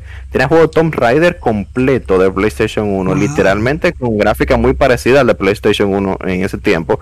Tenía Colin McRae Rally, o sea, tenía muchos juegos, muchas IP grandes. Tenía incluso un porte de Doom eso ya era un juego diferente, pero basado en cómo, en cómo se veía Doom en ese tiempo, que Doom era All the Rage. El pequeñísimo problema que Nokia no pensó mucho es que para tú cambiar un cartucho de juego, vamos a decir, yo estoy jugando eh, Tomb Raider, ¿verdad? Yo quiero jugar otra cosa. Tú literalmente tenías que abrir el celular, quitarle la batería. No, creo que quitarle la SIM card no, pero quizá había algo raro. Yo sé que había que hacer otra cosa sacarle el cartucho, meter el otro cartucho, ponerle la pila otra vez y volver a prender el celular. O sea, tú supiste que si tú tratabas de cambiar un juego en lo que alguien te quería llamar, tú perdiste esa llamada. Entonces no fue muy inteligente. Ellos luego sacaron el Engage 2 o la segunda edición, que es este que vemos aquí, que estaba un poco mejorado ya, tenía mejor diseño y mejor ergonómica también, mejores ergonómicas. Y creo que esa fue la versión 3, no me acuerdo. El punto es que al final trataron de mejorarlo, pero ya para ese tiempo el mercado estaba muerto. Realmente la recepción fue horrible por la, la, publicidad que le hicieron. Y los IP, exacto, los, los, IP que yo tenía empezaron a perder fuerza y bueno, al final terminó muriendo. Incluso fue tanto así que ellos terminaron poniendo el celular que salió originalmente como algunos 300, 400 dólares en ese tipo. Lo terminaron poniendo en 50 dólares con todos los rebates que le hicieron para poderlo vender solamente. Nuevo. En, en lo, por ejemplo, en T-Mobile y esos sitios. O sea, ya ustedes saben. Luego tenemos, claro, el Nintendo DS. ¿Qué significa? yo nunca lo vi. Yo nunca vi ese en persona. Yo no sé, yo siempre he pensado que es dual screen, pero ¿qué significa? Eso mismo, dual screen. Oh, wow, ok. no, me lo imaginé porque ese, modelo, ese modelo yo nunca lo llegué a ver aquí en el país. No, yo lo llegué a ver ahí pero en tienda de juego de aquí. Si tú vas a tienda de juego aquí de barrio, tú lo vas a ver. Oh. ese modelo. Sí, ese mismo modelo. Yo lo he visto en plateado en rosado. Ese modelo de colección hay, que robar, hay que, que robarse. Hay que atracarse, atracarse, atracarse. No, no puedo negar mi color, pero en fin. No, realmente no. Luego, el mismo año que salió, tenemos el PSP. Los dos salieron el mismo año. Me encanta que en la misma, en la misma um, conferencia que Nintendo anunció su 10, viene Sony y le dice, y nosotros vamos a sacar el PSP, ¿qué tú haces? Sea, tú supiste, realmente fue un boom en ese tiempo. Ah, lo que ustedes quieren. El, PSP, el PSP, el PSP era de todo porque... Wow, el PSP, loco, era, era, un, era lindo. Y eso, esos, esos botones de la la R y la L di que transparente, loco. Sí, loco. O sea, tenía un premium, premium, se veía premium, se veía premium. Y, y, todo, joystick. Y, ese joystick, qué rico era usar ese joystick, loco. Eh, ok. También que se llama joystick, pero creo que te pasaste con lo de joy. Ten cuidado no, con joy, No, pero está muy rico, en verdad, ese movimiento. Porque era raro. Porque tú, tú lo, a veces yo, de sensato dijo que tenía. Yo tenía un vecino que tenía un 10 Fat, la única vez que vio uno. Ah, no, lo que realmente aquí yo creo que no duraron mucho, pero yo creo que llegaron tarde, no estoy seguro, pero eso es lo que suele pasar en este país, que llegan tarde y ya para la segunda revisión realmente se vende más. Y además que llegaron caros. Pero luego salió el PSP, como todo el mundo sabe, qué consola tan genial, una consola que cogía CDs. O sea, yo nunca había visto eso antes en mi vida y creo que nunca lo he vuelto a ver. Una consola que literalmente cogía mini discos, tú lo podías ver girando el CD. O sea, eso era genial. La primera consola también, a mi entender, que llegó a, a popularizarlo de una consola que hace todo, porque también cogía películas en DVD, bueno, en, en, el CD eso, tenía música, tenía incluso un modo en el que tú podías apagar la pantalla y llevártelo como fuera un MP3, o sea, hacía de todo. Literalmente. No, había, no, cogía chip o algo así, no tenía algo como para eso. el Vita, el, Vita fue el primero que cogió el chip. Ah, ok, está bien. Que cogía el chip de 3G solamente y te súper estúpido, pero vamos a hablar de eso ahora un rato. El sonido incluso para su tiempo, si una consola tan pequeña era buen sonido. Eh, tenía conexiones wireless para una consola tan pequeña y de ese tiempo. El 10 también lo tenía. Para, tenía pila de adaptadores también. Tenía adaptador, tenía batería recargable y, e integrado, o sea, que tú puedes reemplazar también, no era de que bloqueaba. Era fácil de reemplazar también, es Literalmente, me como cuatro baterías. Y ella compraba batería que tenía una parte de atrás diferente y todo. Sí. Yo hice unos coros feos de patapón de en los vainas escolares y con los panas. Porque. Enfoca tu cámara, yo soy el que me tiene nervioso. No, ya yo lo dejo tranquilo, ya lo dejo tranquilo. Ya, ya, a mí me dio mi opinión. Estoy casi bloqueando, me tiene nervioso. porque no estoy viendo bien, déjame enfocarla, espérate. Discord. Yeah. Yo me canso, lo quiero dejar. ¿Te enfocar? Y por Epic bueno, el punto es que tenemos esta, que realmente me sorprendió lo excelente de las gráficas que tenía. O sea, literalmente eso era un PlayStation 2 en su tiempo. Esa consola salió como en el 2000, 2005, quiero decir, 2007 creo que fue. El punto es que en ese tiempo todavía estaba el, PlayStation 2 en, en, la época, y o sea, en el mercado. Esa consola tenía gráfica que para mí era muy parecida a la PlayStation 2. Esos son juegos de PSP de ese tiempo, de Need for explicaron, porque me encanta que la única vez que yo llegué a verlo en su tiempo fue porque a mi hermanastro le habían comprado esa consola. Y una vez estábamos en el carro y yo dije, ¿qué es eso? ¿Qué es lo que tú estás haciendo? Yo el día jugando, él nunca le habían gustado, gustado, mucho los juegos de carro, pero me puse a verlo con él. Y miren esa gráfica, o sea, eso parece literalmente un juego de PlayStation 2 de ese tiempo. A mí me sorprendió demasiado, yo nunca lo superé. Yo nunca tuve dinero como para comprar la consola en su tiempo, pero realmente me llegó a sorprender muchísimo y ya ahora que lo tengo todavía me sorprende hoy en día con lo mucho que ellos lograron sacar de una consola tan pequeña y tan básica entre comillas en ese tiempo, o sea, todo lo que dieron sacar, incluso la cantidad que duraba la pila era mucho, la pila le duraba Y lo bacano es que ese no es un juego de Sony. sea, eso no, sacó un estudio aparte de Sony. O sea, los era tan fácil programar que los estudios aparte también le sacaban el máximo potencial a la consola. Es tanto así que esa God of War que salió de PSP, para mí, para mí es mejor que, Exacto, o sea, es mejor que la PlayStation 2. Y no solamente eso, también tiene una historia súper larga. O sea, una, una, God of War completa. Que para mí, si tú dices que tú eres fan de God of War y tú no has jugado la de PSP, tú no has jugado todos los juegos of War. Nosotros podemos recomendar si fan. O sea, las dos que salieron de PSP están al nivel de la saga principal. O sea, quien, Exacto. quien es fan de God of War. O sea, no te voy a decir super fan que jugó hasta la de teléfono. Sí, yo la jugué. Eh, pero si tú eres un fan normal, tú deberías haber jugado la de PSP. Realmente, porque, o sea, tú te pierdes mucho y tú no la has jugado, aunque sea en emulador. Luego tenemos un poco más después, está la Gizmodo. Esa fue otra consola que realmente trató de hacer de todo, tenía conexión a internet y qué te digo, como pues mira, es más multimedia que consola básicamente. Y el dipad horrible y los botones LR aquí arriba y todo, tenía muchas cosas, era multimedia. Pero no duró mucho en el mercado. Se la comieron fácilmente. Luego tenemos el Nintendo 3DS. Este sí fue lanzado en el 2007. Junto con su querido hermano, el PSP. Ellos hicieron literalmente lo mismo. Nintendo dijo 3DS, Sony dijo PS Vita. Y el 3DS, el 3DS salió, el primer modelo que salió de 3DS, es que yo, yo recuerdo que yo me obsesioné con eso y decía, yo quiero tener un 3DS, yo quiero tener. El, modelo Aqua. El Aqua, Aqua. Este. Dios mío, loco, que tú lo... Exactamente, pero esa es la primera generación. Está en eBay, en, eBay en eBay, esa tú la encuentras, pero versión región japonesa, por pila y baratísimo. Yo no sé. Sí, como 40 dólares. la versión japonesa. Lo que es chiquita la pantalla, mejor un XL. Y yo quisiera un XL, porque el New XL tenía un procesador mejorado. Es tanto así que tengo el 3DS original, el, el, pero la versión negra, y yo realmente lo siempre lo he querido cambiar, pero incluso me parece que es una buena consola para, para el tiempo que tiene y el tamaño de la pantalla. Pero si realmente le quiere la versión to go. Y no, el New, el New XL que tiene un segundo joystick microscópico que no te sirve para una uña del dedo, pero lo tiene. Exacto. Pero lo tiene. No digas nada, no me hagas pensar en esa vaina, que son cosas que me dan pique. Me dan pique porque son. En Nintendo, en Nintendo, oye, en Nintendo yo no sé, Nintendo tiene. Yo como que hacen de. eso, yo creo que ese fue el inicio más claro, más claro, donde ellos empezaron a hacer cosas de más para no sacarle, para no sacarle, para no sacarle nada. Que, que siempre venía un analista de la ingeniería, un analista de videojuegos, decía, con esa función se pueden haber hecho y te enseñan como 100 mil catálogos más que se pudieron haber hecho y tú te quedas como que, ¿y tú ese cuarto perdido? ¿Qué pasó ahí? Pero nada, la vida es heavy. Exacto, luego tenemos el, el, mismo Vita que había mencionado. Tú dices que se pareció a la Telelinks, por eso lo había dejado aquí. Por lo de la pantalla. verdad, Porque tú dijiste que la pantalla fue eh, revolucionaria. Ah, revolucionaria, sí. El Vita fue una consola medio adelantada a su tiempo porque tenía una pantalla OLED. Realmente. Nada más la primera versión. En ese tiempo ni celular 2014. 2007 que creo que fue ese 2007. No, 2007. 2007. Dame confirmarte. PS Vita. La PS Vita salió en el 2011. Mala mía.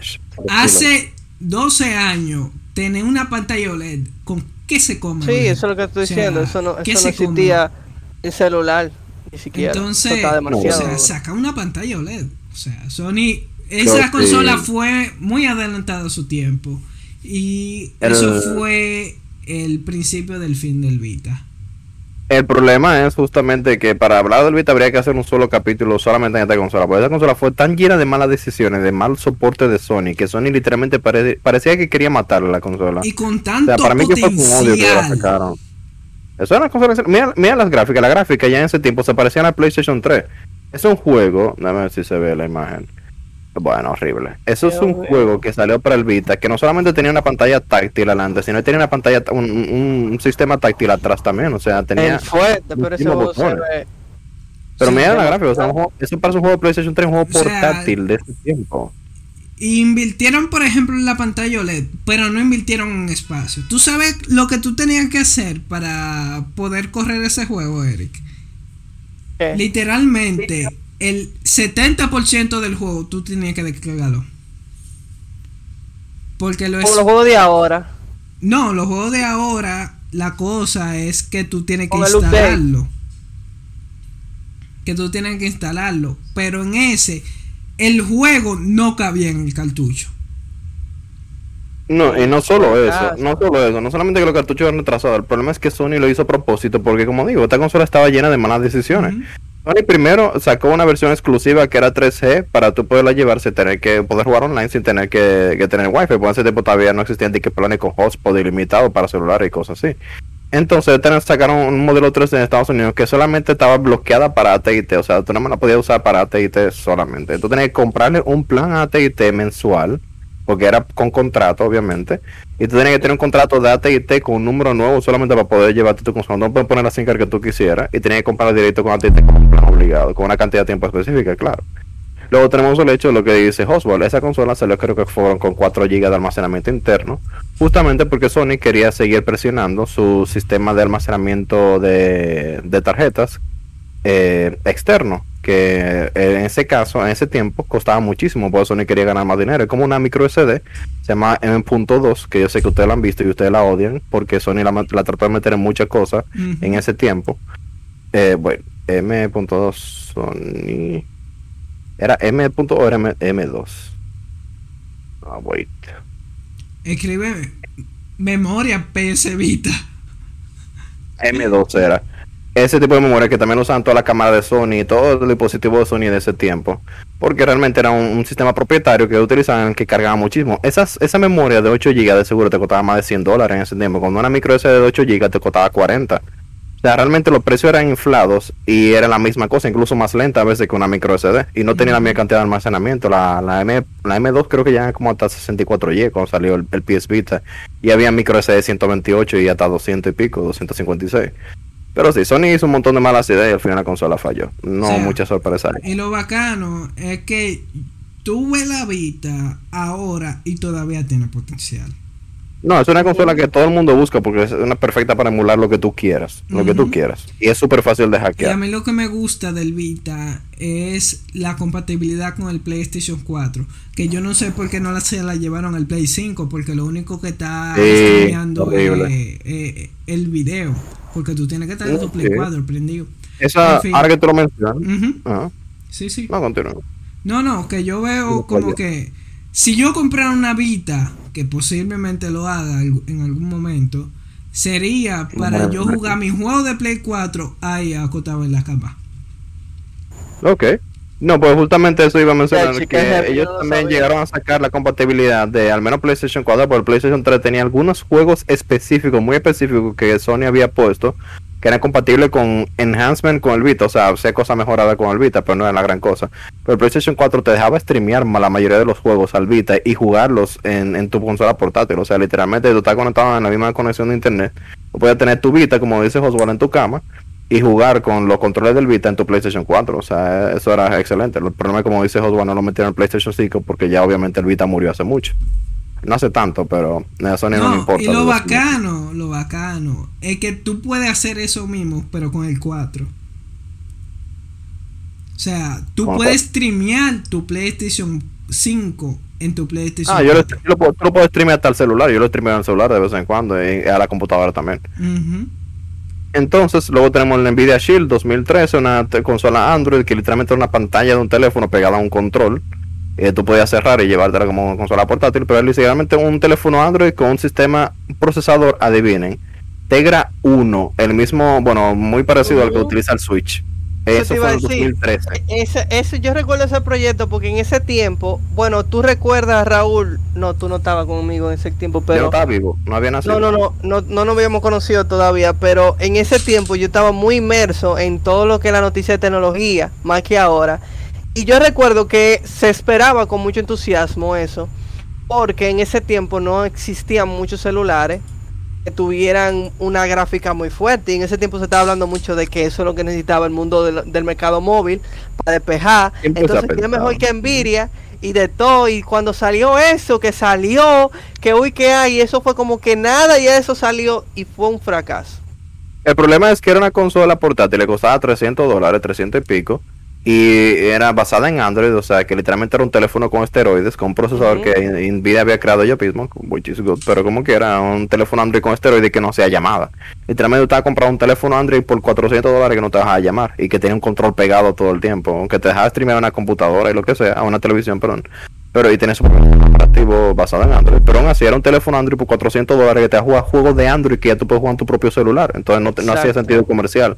Ellos siguieron tener varios juegos exclusivos que yo siempre lo he querido jugar, como Half-Life 2, que fue porteado a esa consola, y par de juegos de computadora, de un poco más antiguo obviamente, que llegaron a portear para la consola y son exclusivos. Todavía se encuentra en el mercado de Android, pero nada más para esa consola. O cualquier consola con el procesador K1, pues están diseñados específicamente para eso.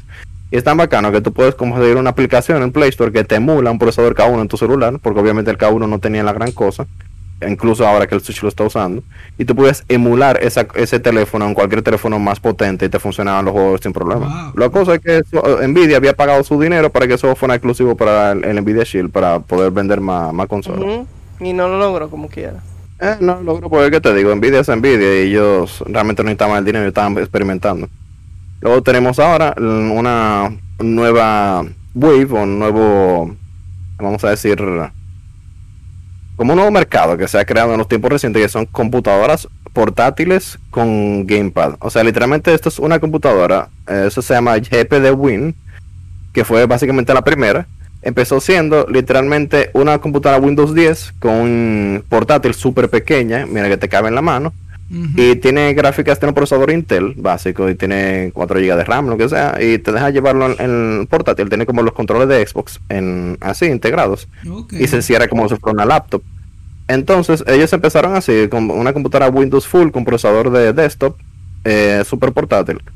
Y eso fue en el 2016. Ahora mismo ya están como la GP de Win 3, que como vieron tiene una pantalla que se echa hacia arriba y todo, y parece mucho a un Nvidia, perdón, al Switch moderno.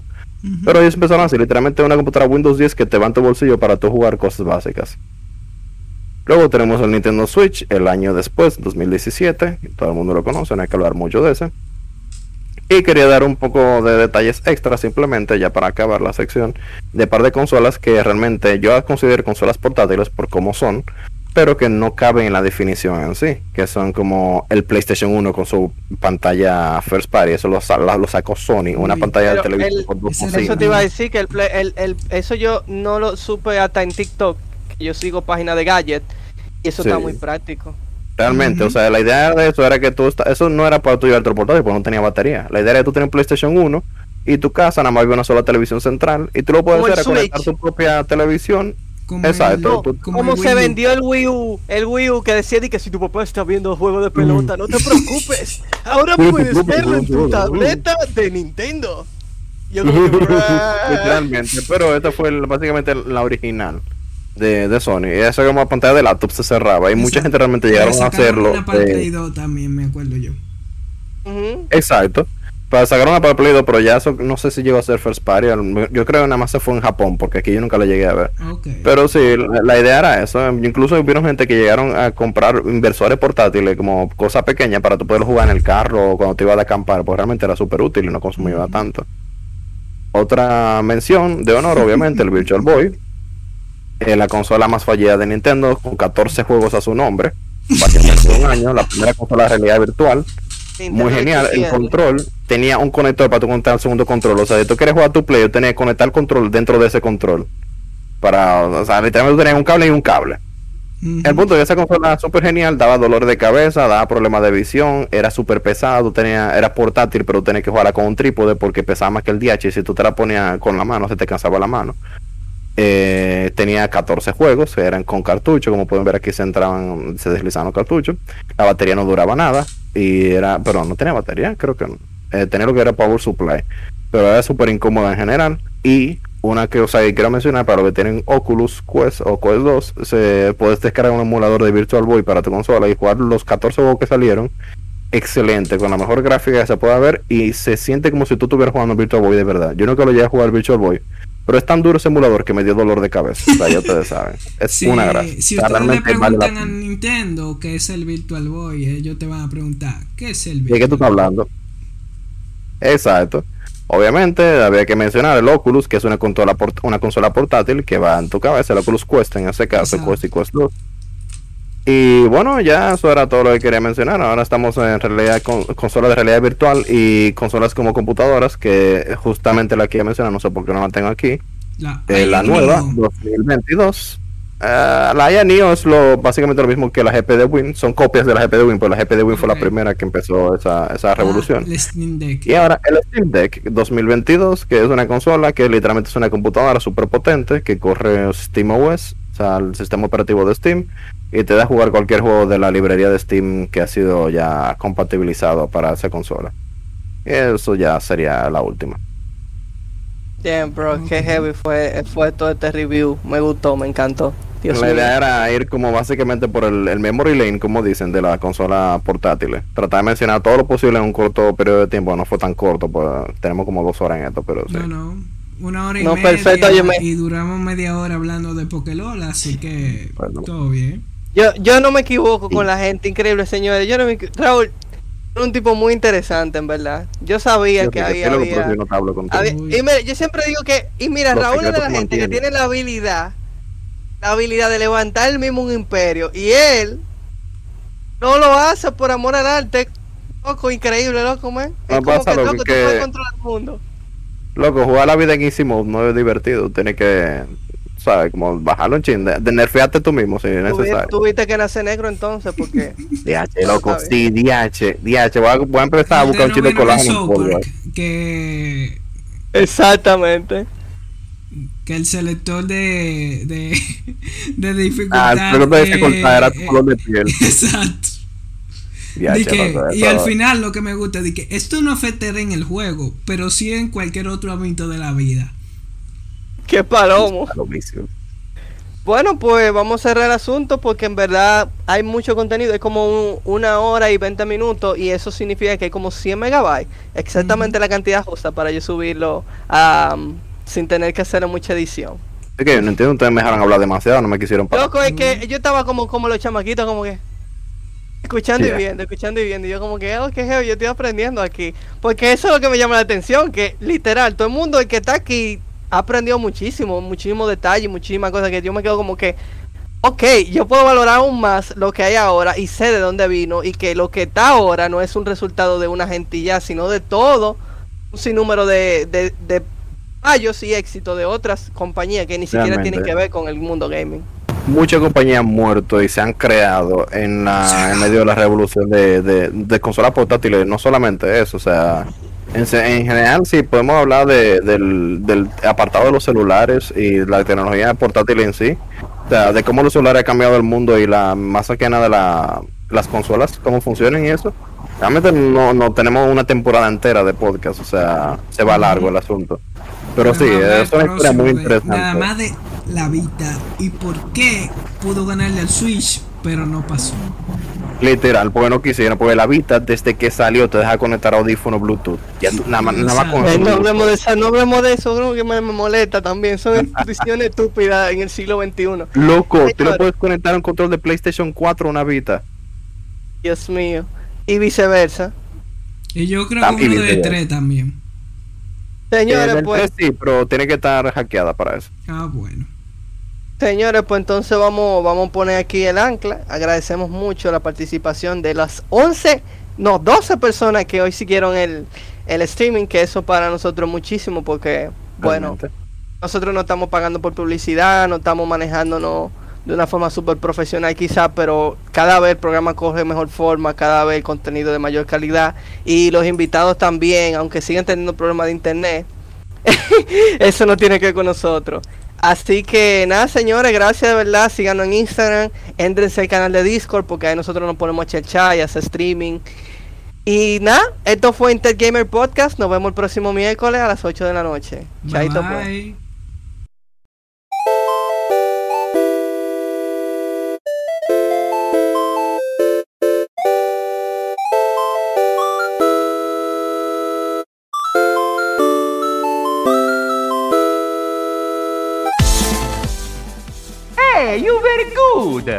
See you next time.